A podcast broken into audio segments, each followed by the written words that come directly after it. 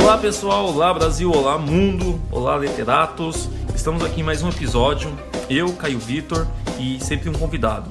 Nessa semana, no Literacy Podcast, trago aqui uma amiga com quem compartilho os altas e boas no colégio, a paixão das pastas de redação, do passaporte de leitura, a felicidade dos alunos quando recebem as propostas de redações para fazê-las e tudo mais. Trago aqui a Keila. Olá, Keila. Olá, Caio, tudo bem? Tudo certo. Fico muito feliz em tê-la aqui, especialmente nesse projeto maluco que eu infernizei muito a Keila para participar. Escolhi um autor que somos bem apaixonados por ele, né? Muito, muito. O Machado. Só que antes disso, Keila, apresenta aí, ou melhor, se apresenta o pessoal né, de casa, quem é você, Keila? Tá bom. Bom, pessoal, para quem não me conhece, né, eu me chamo Keila, isso o Caio já falou. Sou formada pela UEL, especialista pela UEL e muito apaixonada pela literatura também, como é, é comum assim na nossa área. E muito apaixonada especialmente por Machado de Assis. Acho que ele é um, um grande autor. Eu e Caio trabalhamos juntos já há muitos anos, né? A gente é, divide todas as dores, angústias e prazeres, né? Cada um sabe Realmente. a dor e a delícia de ser o que é. Realmente. a gente se entende e às vezes discorda, mas sempre tudo muito, muito numa boa. E acho que a gente desenvolve um trabalho bem bacana juntos no colégio em que a gente trabalha. E, e é um prazer estar aqui falando sobre isso. O Caio é o- a pessoa que me tira do lugar comum, que ele tá sempre me fazendo propostas diferentes, assim. Keila, vou fazer, vou organizar um livro, escreve. Keila, vou fazer um podcast, participa. e por aí vai. Ah, mas vamos lá então, pessoal. Falar do Machado de Assis, na verdade, é, creio eu que é um ato, um ato social, um ato de sabedoria. Ler Machado acho relevante em qualquer momento da sociedade. E assim, mesmo que seja um autor do final do século XIX, quanto ele é contemporâneo e quanto que, infelizmente, cada vez mais as pessoas vão esquecendo um pouco do Machado. Quem é meu aluno não esquece não, quem inferniza o Machado assim, ó, desde o sétimo ano até o terceiro do ensino médio. Mas enfim, o Joaquim Manuel Machado de Assis, conhecido aí por ser o bruxo do Cosme Velho, foi um, um apelido que o Carlos, Drummond, Carlos Drummond acabou dando para ele. Ele nasceu é, no Rio de Janeiro, Morro do Livramento, e foi lá onde ele teve o seu reconhecimento. Só que chama a atenção que que o reconhecimento dele foi assim, nossa, como ele é um bom autor, né? Foi um reconhecimento de polêmico, né?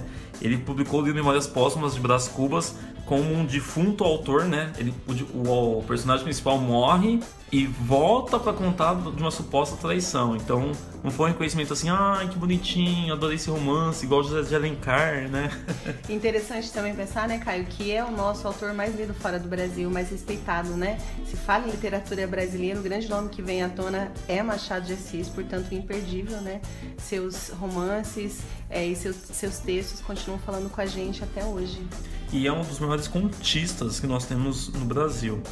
É, o Machado de Assis, ele se casou com a Carolina Xavier, ele é filho de uma mãe lavradeira portuguesa, o pai que era pintor, era mulato, e eu tava até conversando com aquilo quanto, novamente, mais um personagem, é, a gente esquece um pouco da sua origem, né? Ele é um autor mulato, e o quanto os livros para didático, nas, nas capas, geralmente, eles não mostram a realidade, né? Eles dão uma embranquecida ali em relação ao Machado de Assis.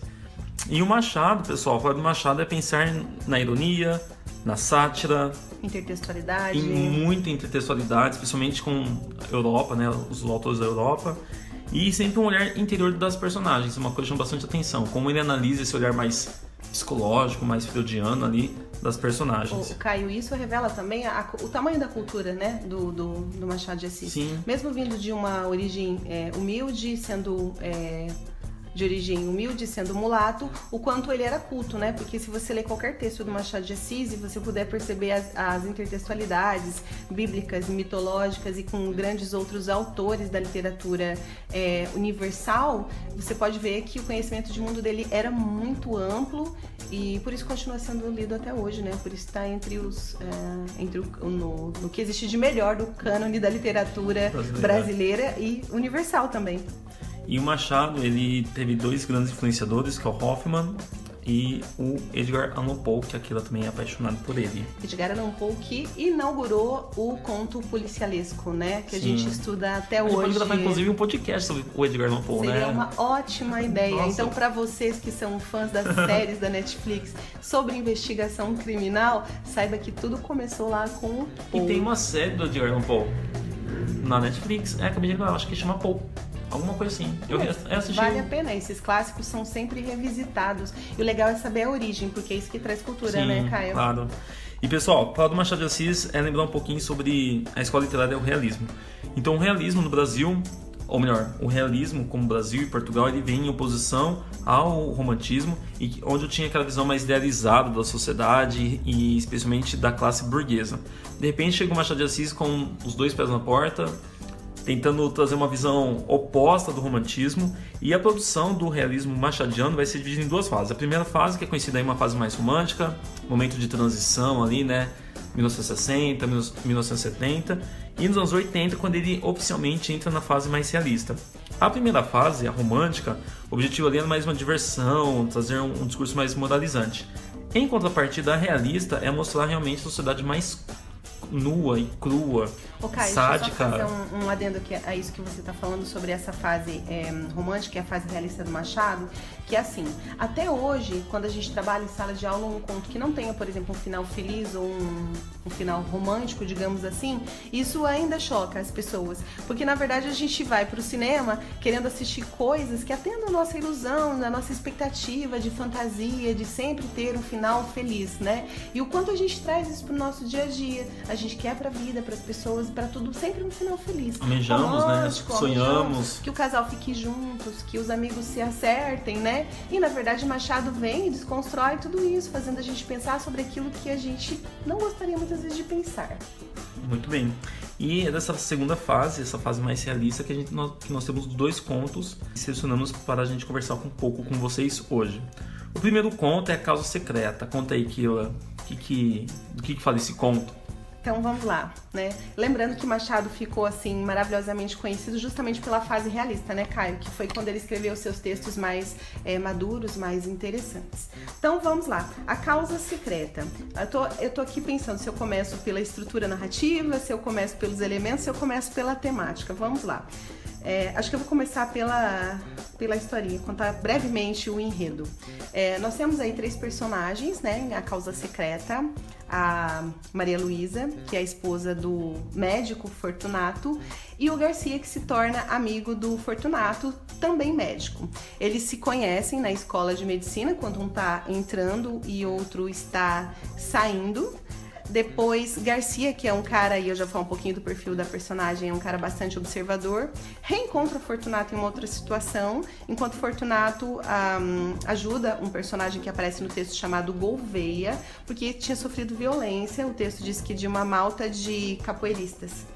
E ele é ferido com um punhal e o Garcia fica ali é, impressionado com o Fortunato, porque o Fortunato ajuda o Gouveia, a, chama é, as pessoas para que ajudem o Gouveia e fica ali todo o tempo ajudando o Gouveia machucado e ele fica impressionado com a figura do Fortunato. Na verdade, desde o primeiro instante, a figura do Fortunato é uma figura que chama a atenção do Garcia. Enfim, esse contato que eles têm faz com que o Fortunato chame o Garcia para conhecer a casa dele. E aí eles estreitam mais os laços de amizade. O Garcia, aliás, acha a esposa do Fortunato, a Maria Luísa, uma senhora bastante interessante, uma mulher interessante, é, meiga, bastante respeitosa com relação ao marido. Isso não fica muito claro se o que ela tem do marido é medo, se é respeito. Lembrando aí que a gente está falando de uma literatura do século XIX, né? Então a postura é, Patriarcal, né? é muito patriarcal, né? Se hoje a gente já sofre com isso, né? Sobre essa questão de é, lugar da mulher, né? A gente costuma dizer hoje em dia que o lugar da mulher é onde ela quiser, mas nem sempre foi assim. No século XIX, principalmente, não era. Então eles se conhecem, se aproximam e cada vez mais o Garcia fica é muito interessado na figura do Fortunato. Ou porque ele percebe no Fortunato que apesar do interesse dele pelo, pelo sofrimento, está ali sempre, vamos é, dizer, ajudando é, os personagens que sofrem, ele não vê no, no olhar do Fortunato, ou mesmo na postura do Fortunato, sentimentos. Né? Ele coloca a figura do olhar do Fortunato sempre como sendo chapas frias de estanho. Então isso aparece algumas vezes durante o texto. E, e, o Garcia, que era um amante de analisar uma humana, né? E aí a gente pode pensar um pouquinho que dá a impressão que, isso é leitura minha, não li em nenhum lugar, mas dá a impressão que o Garcia vem a ser o, quase que um alter ego do Machado, Sim. né? Porque o Machado fez isso, desvenda a alma humana. Bom, enfim. E aí eles abrem uma casa de saúde, cuidam de muitos doentes e o Fortunato tem interesse em cuidar dos queimados, daquelas pessoas que verdadeiramente sofrem, né? Ele monta ali um laboratório em que ele envenena cães e gatos para estudar a fisiologia e a anatomia dos animais, enfim, isso incomoda demais a Maria Luísa, que é tida no conto como uma mulher frágil, né? Como se presenciar esse tipo de coisa não causasse um mal-estar em grande parte da, da sociedade mesmo, né? Mas ela é colocada ali como uma figura frágil, mas ela é colocada como uma figura frágil aos olhos do marido. Se a gente percebe da questão da, da, da fragilidade, sempre isso sai da boca do Fortunato, né? É...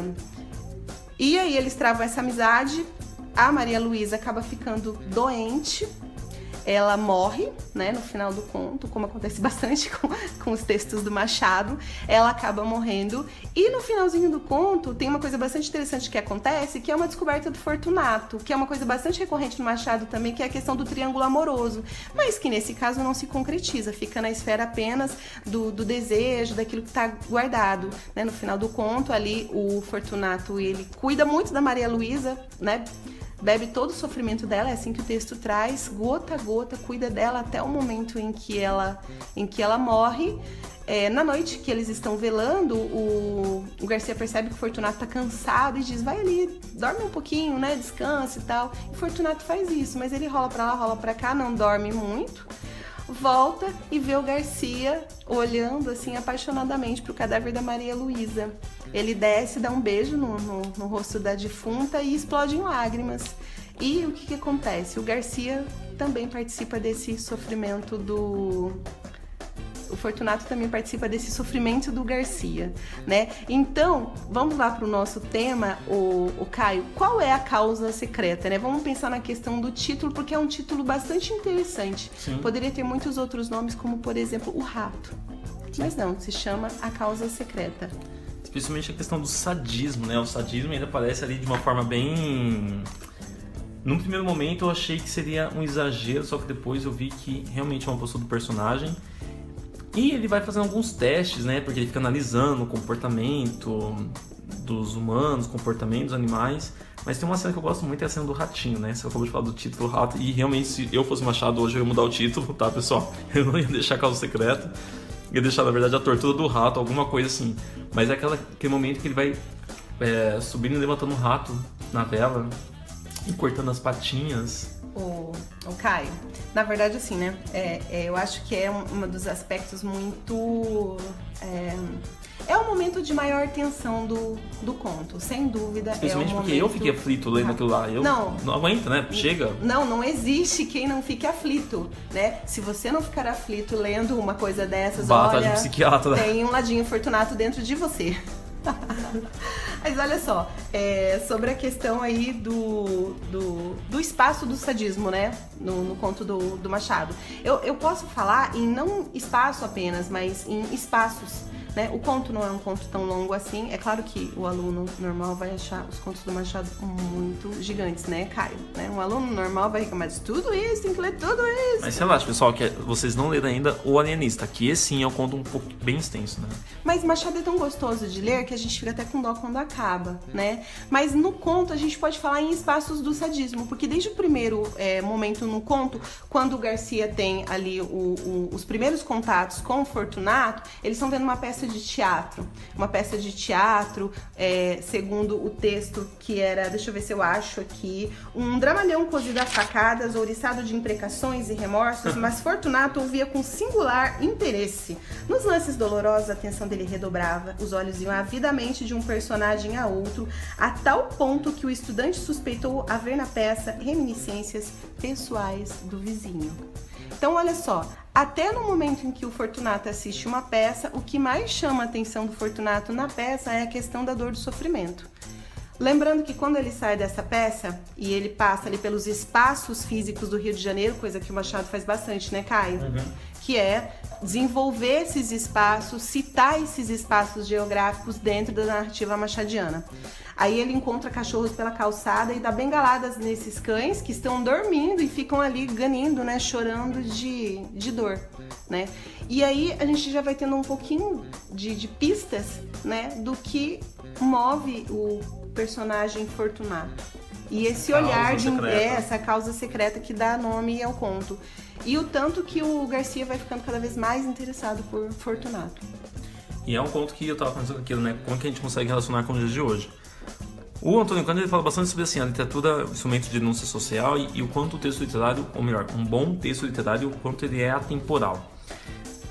Eu fico pensando, eu não sei se o texto é atemporal ou se a sociedade que é a mesma, não muda, sabe? Sabe dos vezes e faz a mesma merda sempre e tudo mais. Enquanto a partida, pessoal, pensar nesse conto na questão do sadismo, é, aquele deu um exemplo ali, dá aquele agride os cães, não sei, me veio várias cenas daqueles, daquelas pessoas que recentemente, né, São Paulo, Rio de Janeiro, outras cidades do país, que agrediam moradores de rua, né? Chutavam, teve alguns que tacaram fogo em moradores de rua, e por uma questão simplesmente de prazer, não é nenhum estudo humano como acontece no conto em alguns momentos. Mas também quanto à questão do sadismo, e eu até li uma teoria recentemente que vai falar assim, todo mundo tem um lado sádico dentro de si, né?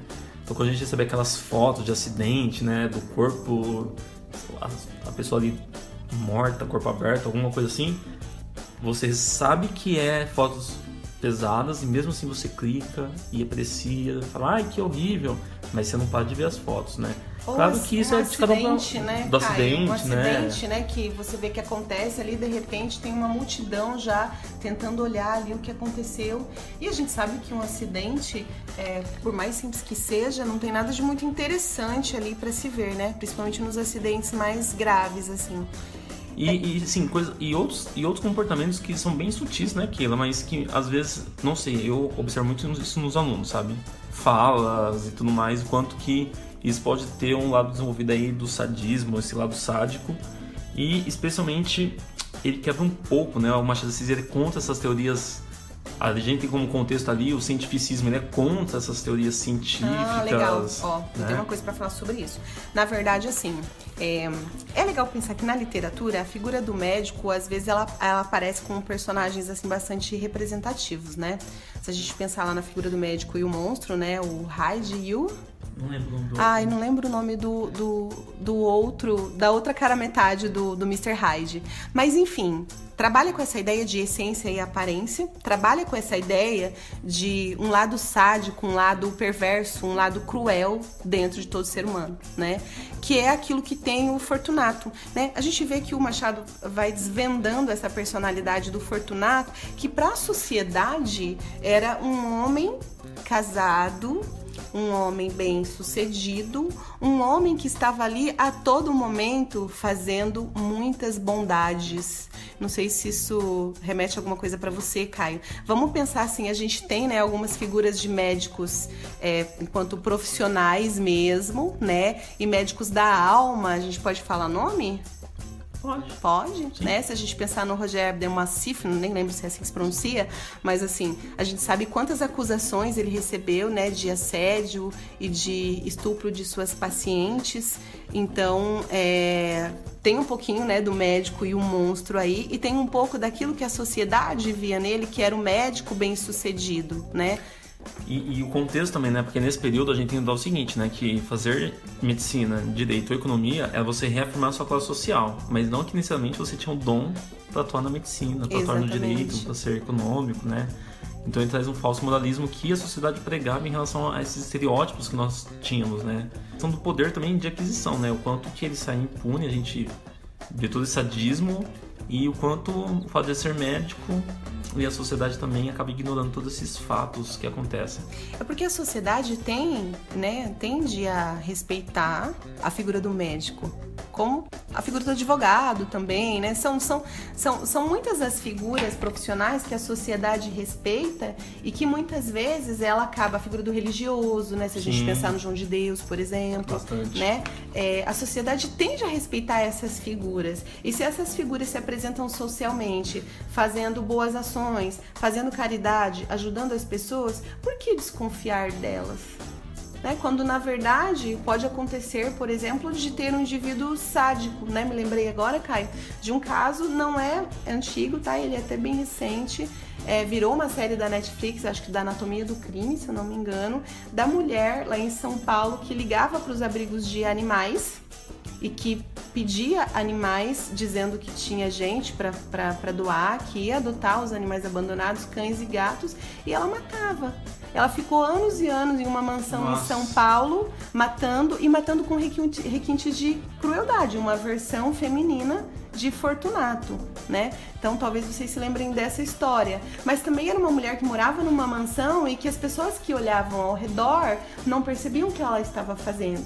Quem desconfiou da causa secreta no caso dessa mulher foi a própria pessoa com quem ela falava e que fornecia os bichinhos. Falava assim: nossa, mas faz tão pouco tempo, eu dei tantos bichos para ela. Se nós, enquanto organização, temos tanta dificuldade para é, dar para adoção os bichinhos, como é que ela consegue? Onde é que estão esses animais? E foi investigar. Né? Sim. E aí descobriu a causa secreta dessa mulher. E uma outra coisa naquilo, quando que a figura da mulher, novamente, ela é um pouco marginalizada no conto. O Machado de Assis, ele adora essa marginalização feminina em que muitas vezes elas não têm, elas não têm voz ou é um personagem narrador masculino que fala e que sempre a mulher está cometendo adultério, né? Então, quanto muitas vezes essa a figura ali da mulher passa como marginalizada, em alguns momentos por ser pobre, o fato de ser mulher, e aqui também como acontece no conto. É um espaço meio sádico também, Sim. né? Em que a gente é, sente talvez prazer em culpar o outro, né? Por alguma coisa. Que é muito mais fácil, né? Sempre, sempre muito mais fácil. Então, é, sobre a parte principal do conto, que eu queria ler com eles. Pode ser claro. rapidinho, Caio? Olha só. Que essa aqui, gente, essa sim é a causa secreta, porque é neste exato momento que o Garcia se depara com a causa secreta do Fortunato e que as coisas fazem sentido para ele, né? Ele chega na casa do, do, do Fortunato para visitá-los ele chega e encontra a Maria Luísa bastante nervosa, porque assim, a narrativa do, do, do Machado, ela é uma narrativa bem zigue-zagueante ele, ele muitas vezes começa as histórias, faz flashbacks, tem o tempo do narrador, que é o tempo que está contando a história, mas ele, normalmente ele volta no tempo para contar o tempo do enredo, o tempo ah, da narrativa. Isso é uma lenda que eu esqueci, que o Machado ele adora de conversar com o leitor. Ah, isso, ele conversa Nossa, com é o leitor, traz uma proximidade. Parece que ele para assim a história, assim, vamos conversar um pouquinho e a gente volta para a história já já, né? Exatamente. E isso causa realmente um impacto na gente, né? Essa, essa questão de conversar com o leitor. Então, essa parte que o Caio falou, logo no início da nossa, do nosso bate-papo aqui, a questão do rato, porque de fato é o momento de maior tensão do conto. E o Machado já começa o conto nesse momento de maior tensão. Só que ele só vai contar exatamente o que aconteceu um pouquinho mais pra frente. Aí ele diz assim, ó. Dois dias depois, exatamente o dia que vemos, o vemos agora, ou seja, o tempo do, do narrador, né? Ele tá conversando com nós leitores, ó, o momento em que você, leitor, tá vendo, ó. Garcia foi lá jantar. Na sala disseram-lhe que Fortunato estava no gabinete. Ele caminhou para ali, chegando à porta no momento que Maria Luísa saiu aflita. Que é? perguntou-lhe. O rato, o rato! exclamou a moça sufocada e afastando-se. Garcia lembrou-se que na véspera ouvira ao Fortunato queixar-se de um rato que lhe levara um papel importante, mas estava longe de esperar o que viu. Viu Fortunato sentado à mesa que havia no centro do gabinete e sobre a qual puseram um prato com espírito de vinho. O líquido flamejava. Entre o polegar e o índice da mão esquerda segurava um barbante, de cuja ponta pendia o rato atado pela cauda. Na direita tinha uma tesoura. No momento em que o Garcia entrou, Fortunato cortava ao rato uma das patas. Em seguida, desceu infeliz até a chama, rápido para não matá-lo, e dispôs-se a fazer o mesmo à terceira, pois já havia lhe cortado a primeira. Garcia estacou horrorizado. Mate-o logo, disse-lhe. Já vai. E com um sorriso único, reflexo de alma satisfeita, alguma coisa que traduzia a delícia íntima das sensações supremas, Fortunato cortou a terceira pata ao rato e fez pela terceira vez o mesmo movimento até a chama. O miserável estorcia-se, guinchando, ensanguentado, chamuscado e não acabava de morrer. Garcia desviou os olhos, depois voltou-os novamente e estendeu a mão para impedir que o suplício continuasse. Mas não chegou a fazê-lo porque o diabo do homem impunha medo com toda aquela serenidade radiosa de fisionomia. Faltava cortar a última pata. Fortunato cortou-a bem devagar, acompanhando a tesoura com os olhos. A pata caiu e ele ficou olhando para o rato meio cadáver. Ao descê-lo pela quarta vez até a chama, deu ainda mais rapidez ao gesto para salvar, se pudesse, alguns farrapos de vida. E aí depois, quando ele percebe que o Garcia viu a cena, ele dá uma de que estava muito bravo com o um rato e o Garcia vai dizer assim: era fingimento. Uhum. Você via extrema serenidade naquilo que ele estava fazendo, não tinha sentimentos, nem de raiva, nem de amor, apenas o prazer por ver o sofrimento do animal. Sim. Keila, por que, que essa leitura é urgente? Essa leitura é muito urgente porque acho que a gente não é Garcia, se fôssemos, se tivéssemos um pouquinho de Garcia na vida, a gente observaria mais as pessoas e poderia entender qual é a causa secreta que move o interior, né? As questões de essência e aparência, elas são extremamente importantes para as nossas relações interpessoais, afetivas, familiares, né? Entender a alma do outro. Muitas vezes aquela pessoa não é o que você pensa que ela é. No caso Fortunato não era o que ele pensava, o que a sociedade pensava que ele era. Cuidado com seus amigos, pessoal. Você pode ter um amigo sociopata, psicopata, sádico, né? É. Tem que... Fazendo alguma coisa com algum rato por aí. Kila, muito obrigado pelo episódio de hoje. Espero vê-la muito em breve na nossa temporada do podcast. Galera, obrigado por mais uma vez nos acompanharem e nos vemos numa próxima. Valeu, Kila. Tchau, tchau, pessoal. Tchau, pessoal. Grande abraço. Muito obrigada, Caio, pelo convite. Estou muito feliz, apesar do tema. tchau, tchau.